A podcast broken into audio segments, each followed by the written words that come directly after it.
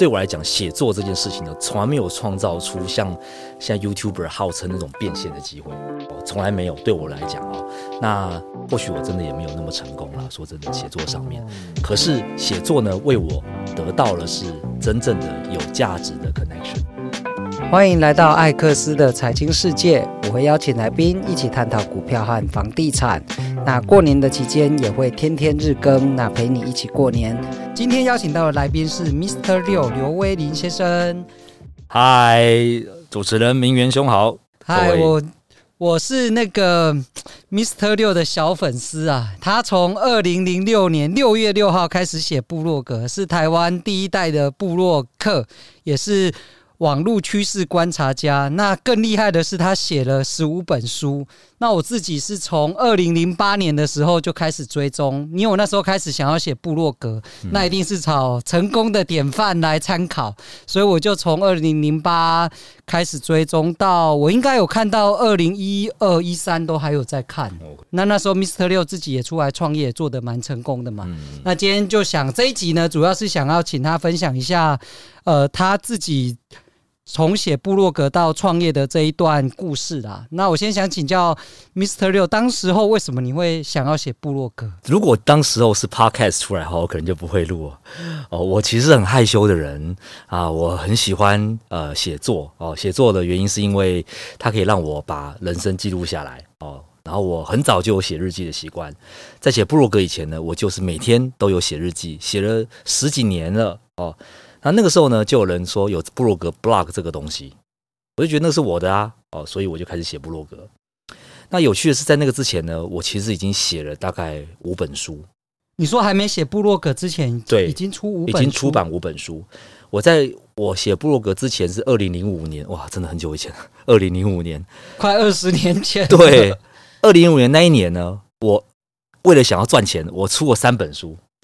哦，可是要怎么样去跟出版社提案？对对，其实台湾出版社至少那个时候是非常缺书的。那或许现在真的不一样，可是那个时候是他们，如果你的提案不错，他其实愿意帮你出。所以你是自己提案找出版社，主动去自我推荐？我一直是这样，对。然后，然后，可是他毕竟他是一年出三本书，所以我必须要笔名。哦，还有那个时候不是很出名，所以没有出版社认认识我，所以我就用不一样的笔名。然后当然他们知道是刘威林，可是没有听过这个人，所以就有三三家出版社帮我出了三本不太一样的书啊、哦。那后来没有想到在隔年的时候布洛格出来嘛，我就开始每天写，每天写，每天写，这样变成布洛格了。那你会取 Mister 六是因为？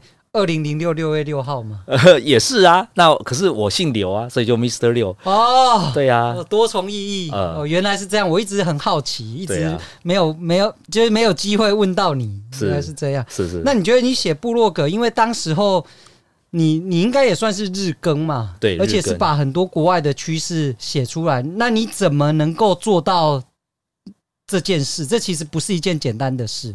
对，那个时候呃。我基本上其实蛮简单的说，因为我只需要去找文章，找一些外国的资料，然后呢，找到一个梗以后，我就开始发想啊那个梗的意思，所以就这样子而已。所以每天三千字，因为我本来写日记就要写三千字，然后我再多三千字，对我来讲也还 OK。那那你花多少时间？我就花很多时间。所以其实那个有人在看我写部落格的时候，就好像现在看看人家在剪那个 YouTuber 的影片，其实每一支花多少时间？搞不好每一只要花一天好了，假设。那真的值得吗？哦，特别是一开始的时候没有赚钱，没有做任何的，没有任何人在看，而且那时候也没有什么付费广告或是订阅制，没有，那时候就是纯粹的写，对，就纯粹的写，而且没有订阅制，所以你也不知道有谁会来看，今天会来看的人也不见得明天会来看，哦，呃，所以网址也很重要，因为网址如果短的话，好记的话，别人比较会用。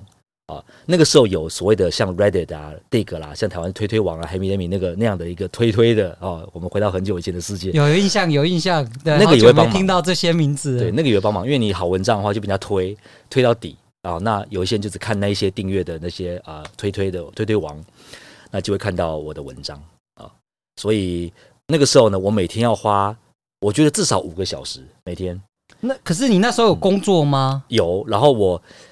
一开始在资社会工作，然后我是在，然后我我记得记得有的时候有一次我就在工作的时候，就可能就留回留言，或者是就是就是 po 文嘛，然后就就就老板就发现，那有怎么样？发现有啊，就说这个哎、欸，工作的时候不能写，然后我后来就变成早上，所以就早上早点起来起来写。可是这件事在初期没有带给你，那时候应该很难变现。那你大概是写了多久才有商业的价值出来？大概这样子啊，我我写的时候，我的第一个目标就是啊、呃，可不可以不要工作？对啊，这蛮好的啊。如果喜做自己喜欢的事，又可以赚钱，不对，我觉得这是很幸福的一件事啊，很幸福的一件事。然后我大概写了第一年，第一年就是，哎，先说第一个月，第一个月是完全没有人看，然后到第二个月开始有人看，然后写一年的之内呢，就比较红了。可是都没有变现嘛，对不对？可是到第二年的时候呢，有一个有一个公司来找我啊，然后他就给我一个案子，是什么案子？呃，只是一个网络顾问案子，所以他越看我分析那个时候的所谓的网站，哦，商业模式或商业模式，对对对对对，就是一个顾问案啊，不是广告案，就是一个顾问案，就是他想要 build 的一个网站，对啊，然后就那个时候我记得金额是五十七万台币。哦，还不错啊，在两那时候的你应该还算不错啊。没错啊，那个时候我还真的还不算不错，所以就我觉得因为那个五十七万就辞掉工作，是已经拿到了才辞吗？哦，应该是 啦，签约了才辞，签约了才辞。OK，那那这样到底你你应该说这么多年的写作，他替你创造了什么机会？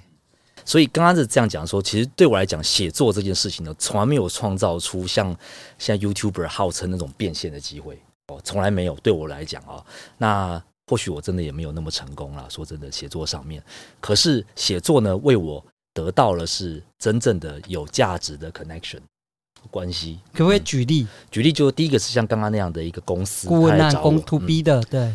然后再来是说，默默的很多企业的高层。哦，其实是有在看，对，因为你写的东西也是企业高层才会想看，一般人不完全不会想看，对，所以是非常精准、很 niche 的一块市场。是的，然后第三种是呃，除了这些商业价值以外，就是朋友，像明元兄有没有？他只愿意看了以后，然后就有今天的访谈，那不就是、这个、哇？这经过了十几年的淬炼啊！对啊，所以我觉得对我对我来讲最重要就是一个。人与人之间的流动，特别是我们比较呃害羞啊，是或是平常不太想参加活动的人，像晚上九点我应该就要断线的，所以就我不太想出来参加活动的人哈，其实很难有在这个社会上有什么拓展哦。对，你看那些呃有有些我看到一些八卦新闻啊，说诶那个政治家什么都是在晚上的时候喝酒啊，然后被拍到什么的，对不对？可是我们我是没有这种。生活的的的欲望，所以我基本上就是不太有机会去。可是问题，我写作写部落格或呃各位开做其他自媒体的话哦，其实就有机会打开自己的一个人脉。嗯，对。那那你觉得这个名气带给你有没有什么样的困扰？嗯呃，我觉得呃现在当然是很我很看开，因为名气本来就上去又下来。可是真的说真的，每一个人都是这样子，无论你是小有名、中有名、大有名，有名了以后。然后慢慢的没有名的时候啊，真的是 还是很多的惆怅、惆怅跟比较啊，呃，难免的。那会有酸民，应该非常多酸民来挑战你啊。那个是早期的时候，是真的是这样没有错。然后我也不知道怎么对付，就跟所有的这些现在的呃，当时现在的网红一样啊。对，所以现在看多了就知道了。可是我觉得最大的一个，我觉得比跟酸民比起来，最大还是说名气的。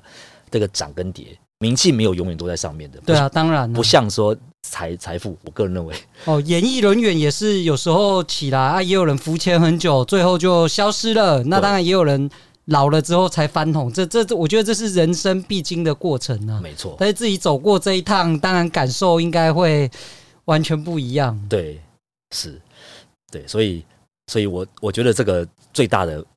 呃，困扰跟无论是你以后要做这种事情的话，先心理准备好就是这一点。可是这种事好像也很看个性，很难说有什么提早先准备。对啊，对啊，就是可能不要太沉迷于哦 那个那个东西。那个网络名气是虚幻的，嗯，那还是想办法变现。就刚刚 Mr. 六说的，就是财富是会持续累积，但名气总有一天会消失啊。对呀，啊。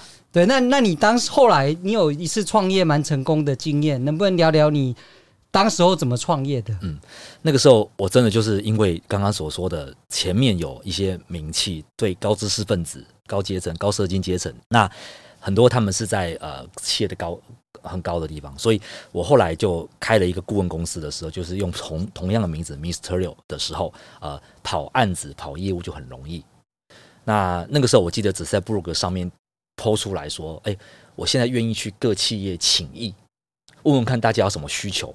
看看我可不可以我自己解决，或者我请其他人解决。那是大概几年的时候？二零零呃，二零零九年的时候。哇，二零零九年是金融海啸啊！嗯、对，二零零九金融海啸。那你在那时候选择创业？嗯，因为那个原因，那个时候我其实还有一份工作是呃布鲁格之后的，所以那个工作薪水也比较好一点点。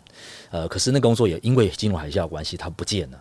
哦，那，那年的确是非常恐怖的一年。对，它不见了，所以我。我就觉得说啊，以后我再也不要靠人家了，我要靠自己，就用自己的名字就创业哦。然后我一开始想说就是做顾问，没有想太多，就是用这个方式。可是因为我见的人是比较高阶的人，所以高阶人会直接跟我说他们要什么，然后直接外包，请你把它做出来。没错，没错，他愿意花直接花钱处理。没错，所以他等于是已经设定了他跟我合作，只是现在要合作什么跟价钱而已。那这样就给我一个很大的一个空间，是说我根本不需要去提案。我基本上我去的时候，我听他们要什么，我回去就准备一个，就等下出题目给我，然后过一个礼拜之后，我就把那简报做完就去，然后案子就会中了。不过这是长期信任感的累积呀，这也不是一般人能做到的。对啊，真的是运气了。不然我其实是广告公司的小白啊，我根本没有参加过任何的玻璃广告公司，没有受受过任何的训练。好，可是我后来因为这个原因，我们就从粉丝团开始做，呃，这个粉丝团的那个经营开始做起嘛，就所谓的小编开始做起，然后后来就越做，就是等于是八角，就各各种就微电影也拍，然后什么都拍，反正他有什么。对，微电影以前还有微电影，现在都是都快忘记这个名词了。没错，没错。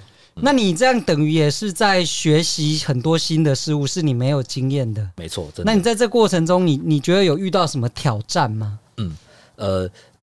呃，我还是真的很幸运，就是嗯、因为我本来就是一个比较有创意的人，然后相对另外一点是我比较没有研究精神，就是我其实反过来的，就是我我对于呃，我可能不是一个很好的，我我是一个很好的创作者，可是我不是一个很好的阅读者，然后可是，在广告的世界里面，创作者其实是强于阅读者，因为对方本来就希望听到一个很破局的一个 idea 啊，所以我往往是用比较少的阅读。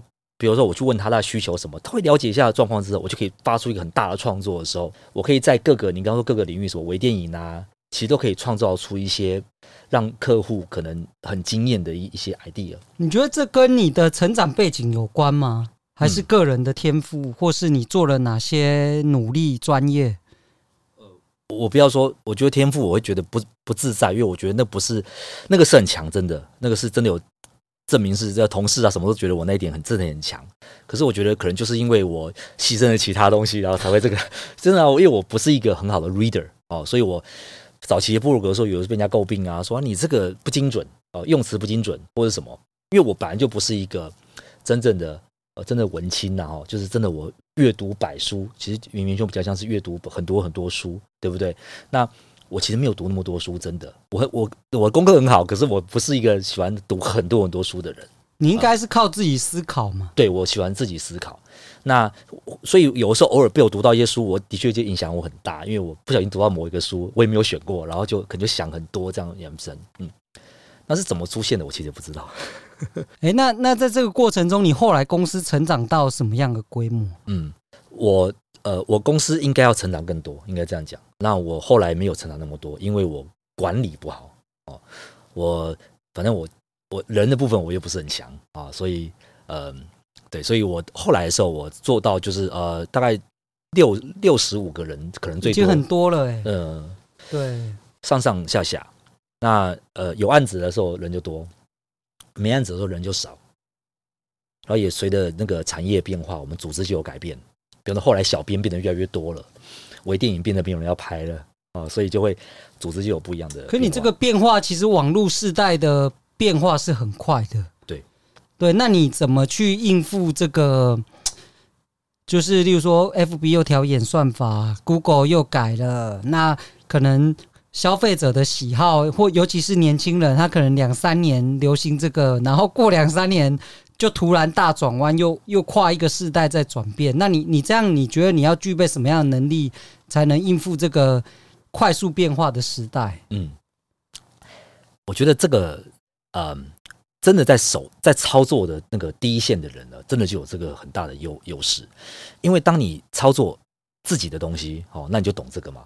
可是我操作手上是有五六十个案子在进行中，各行各业的。所以单单收那些数字，跟每天那个客户要要求我们脑力激荡，说今天他有什么 idea，哦，他最近客户也跟我们说啊，说哎，最近某某某公司呢也在做什么什么东西，哦，单单收这些资讯出来，我们就变成一个专家了。啊，对你这个是大量及时的案例，最新的资讯，可能一改个什么，你这里数据全部会反映，因为你的量体是够大的。没错，没错，没错。那。或许一个同事他负责三个案子，可是我一个老板，我负责所有的案子都是我负责啊。对，因为客户也都希望指定你能参与嘛。当然，不需要你实际去做，但你一定要参与到嘛。没错，没错。那你怎么看待？因为案子成功一定有嘛，但当然失败的经验，我觉得难免也会发生。那你怎么看待失败的经验呢？啊，失败的经验就是说我永远都是说跟同事说，没关系，我们下次再拿更大的案子。好，那我们甚至会说哈。这不好听，不过反正这个我我现在不做这个行业了，就是说，如果今天我 A 公司他不要我们了啊，那我就会说没关系，我们以后去做 B 公司的案子，B 公司跟 A 公司敬业了，用这个来砥砺砥砺自己啊，会嗯、呃、变更强，然后就如果这样子，那有一次有个案子，可能譬如六百万案子，其实对我们那个公司规模讲算大的，对啊，那。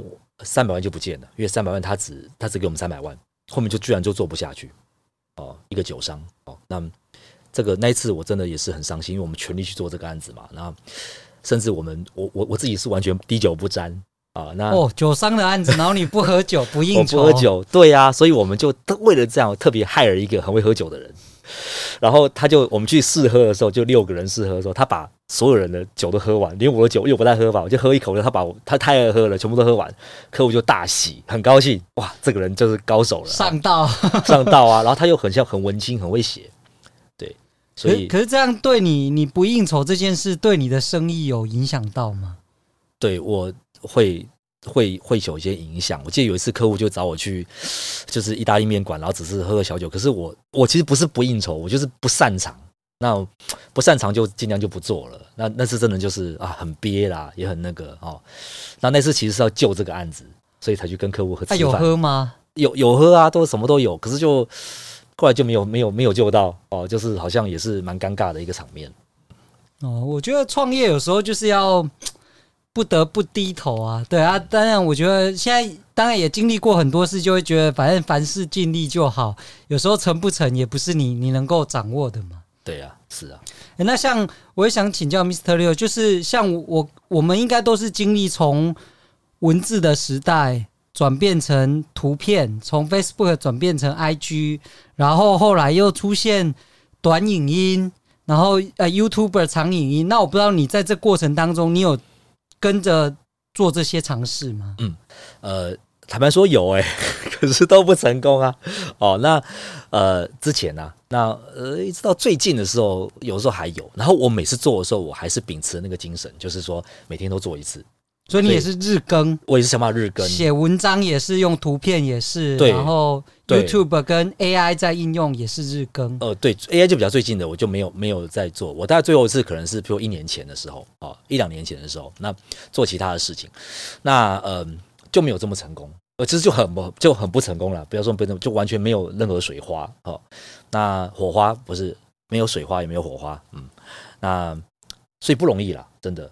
哦，然后而且我也意识到说，其实，呃，其实最主要的，我觉得那个年轻的那种，呃，就是年轻的创意跟，我觉得我还是有年纪哦，这个这点是必须要承认啊，对，所以呃，这点我我我我觉得这个就是很有意思，那我我就没有办法在在这个在这个部分，所以有时候我就是做一些自己，像我自己一个 IG 嘛，就是自己乱拍 好玩的哦，然后就锁起来给自己家人看啊，这个我也是日更哦，然后。啊，最近比较没有日更啊，不过就是我我也会做这些，可是就比较放松心情哦，不要压力太大，说我一定要得到什么观众。对，那你后来公司应该是被并购嘛，然后你你的那个这个决策过程，可能能不能跟我们分享一下？嗯。其实到最后的时候，我自己很累啊。那那个时候家里也出了一点事事情嘛，哈，所以说我，呃，我其实就很想要把公司结束掉。可是你营收也上亿了啊，广告公司要做到一亿很难呢、欸嗯。真的吗？其实真的蛮难，因为 你说电商它就是一个持续用产品，然后投广告流量，不断开发新品，那这样一直照这个模式操作。嗯、但是广告你必须有创意，然后案子。就是归没了，就是归零重来。对，那你要盯到一亿的规模，代表你有一个蛮大的团队跟人才，还有客户持续的下单嘛。嗯，盈利的呃营收上亿，可是毛利的话，呃那个营收净亿啦，没有上亿哈。然后可是呃毛利的话，真的很很不稳定，而且很难算，因为它的它那个案子的长度呃是是不确定，投入人力不容易算哦。当然澳美那种一定的算法了哈，可是我没有导用。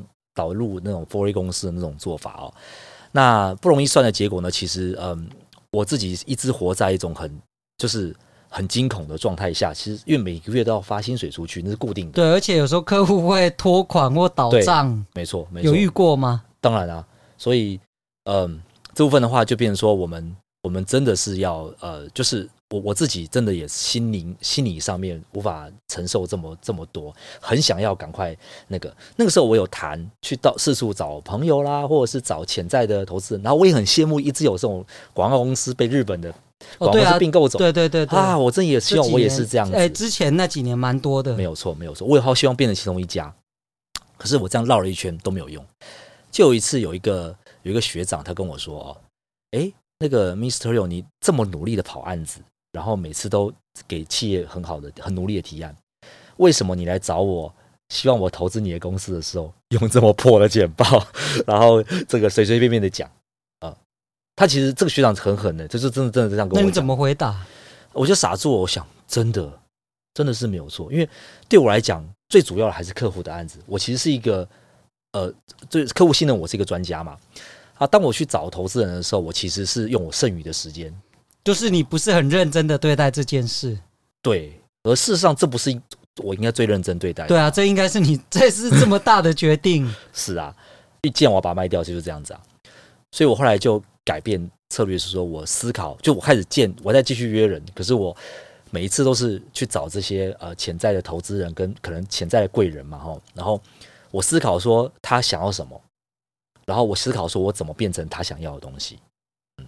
那后来就真的有一个贵人，然后愿意呃跟我合跟我们合作，然后那个时候其实很特别，就是把我这个公司就转成 AI 的公司，在二零二一七年的时候，这要怎么转？因为你是属于靠人的创意去执行，这可以变成 AI。对，就是他的看法是说，就是因为都靠人的创意去执行，如果可以变成 AI 的话，那是不是就可以省很多？这个老板其实非常的聪明的哦。那呃。这个概概念就是说，这个 AI 小编的意思啦。